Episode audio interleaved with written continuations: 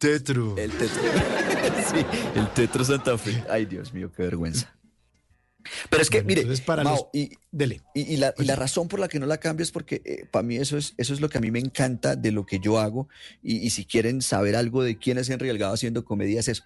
Es, es, es, es, una persona honesta y además que, que fui a hablar en tercera persona. A mí me gusta ser honesto y, y me gusta pues también, eh, precisamente por eso el show se llama Por Huevón. O sea, todos la hemos embarrado alguna vez en la vida y, y que... Y, cuando uno comete una embarrada y trata de tapar esa embarrada, como que termina embarrando la peor, ¿sí me hago entender? Entonces me gusta ser honesto y decir, bueno, pues la embarré y ya, y eso hace parte de la vida, y eso hace parte de lo que es este show, como, como de que la gente se encuentre con esos momentos en que la embarra o en que se ha sentido mal por algo que ha hecho y lo que sea, y se dé cuenta que no, que eso no importa finalmente, nosotros somos quienes somos y debemos ser felices con lo que somos. Eso es básicamente lo que va a estar detrás del show y por eso, eh, respondiendo a la pregunta de por qué no lo cambié, no lo cambié por eso, pues porque es pues, la embarré, qué hueva, qué huevón. Pero bueno, así soy. Oiga, pero, pero eso que usted está diciendo es bien importante, Henry, porque uno muchas veces se da muy duro. Uno es como muy, muy fuerte con uno mismo, ¿no? O sea, se, castiga así y se está como diciendo vainas que no son tan chéveres, ¿no? Exactamente. Y, eso tiene que ver también con, con, la palabra y con lo que hablaba, de que la manera en que uno le dicen las palabras es diferente y puede sonar diferente.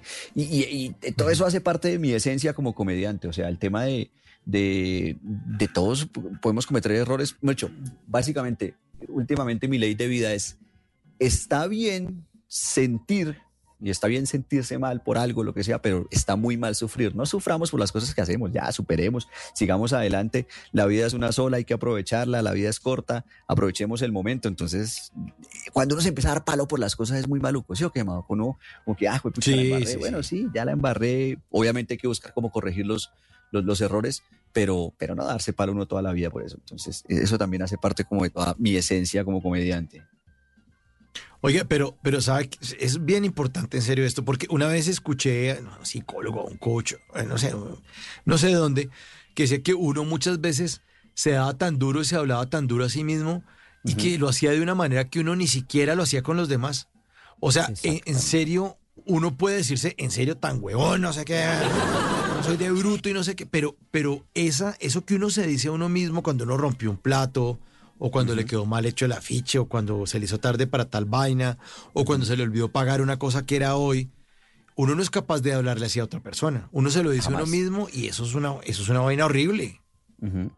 Es una cosa que uno también tiene que saberse respetar a uno mismo. Entonces, claro, ah, sí soy huevón y ya, pues superémoslo.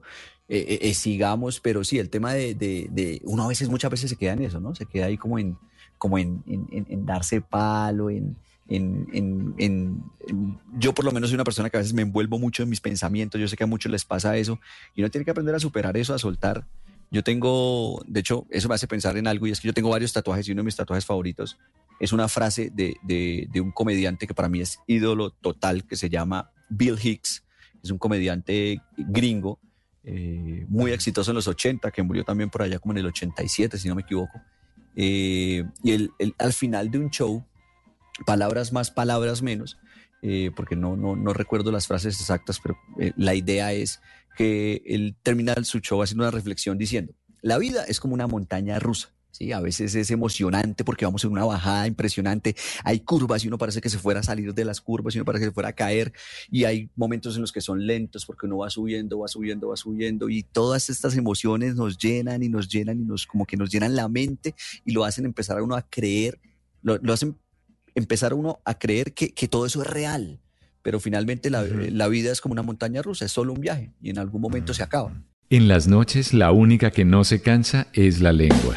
Por eso, de lunes a jueves a las 10 de la noche empieza Bla Bla Blue con invitados de lujo. Hola, soy Marcela Carvajal. Los saluda Julio Alberto Ríos, Julio Profe, el youtuber. Los saluda Ever Vargas. Saluda María Jimena Duzán. Les habla Jaro el trompetero. Les habla Alfredo Gutiérrez. Con buena música, con historias que merecen ser contadas, con expertos en esos temas que desde nuestra casa tanto nos inquietan y con las llamadas de los oyentes que quieran hacer parte de este espacio de Conversaciones para gente despierta. Bla bla blue. De 10 de la noche a 1 de la mañana. Bla bla blue. Porque ahora te escuchamos en la radio.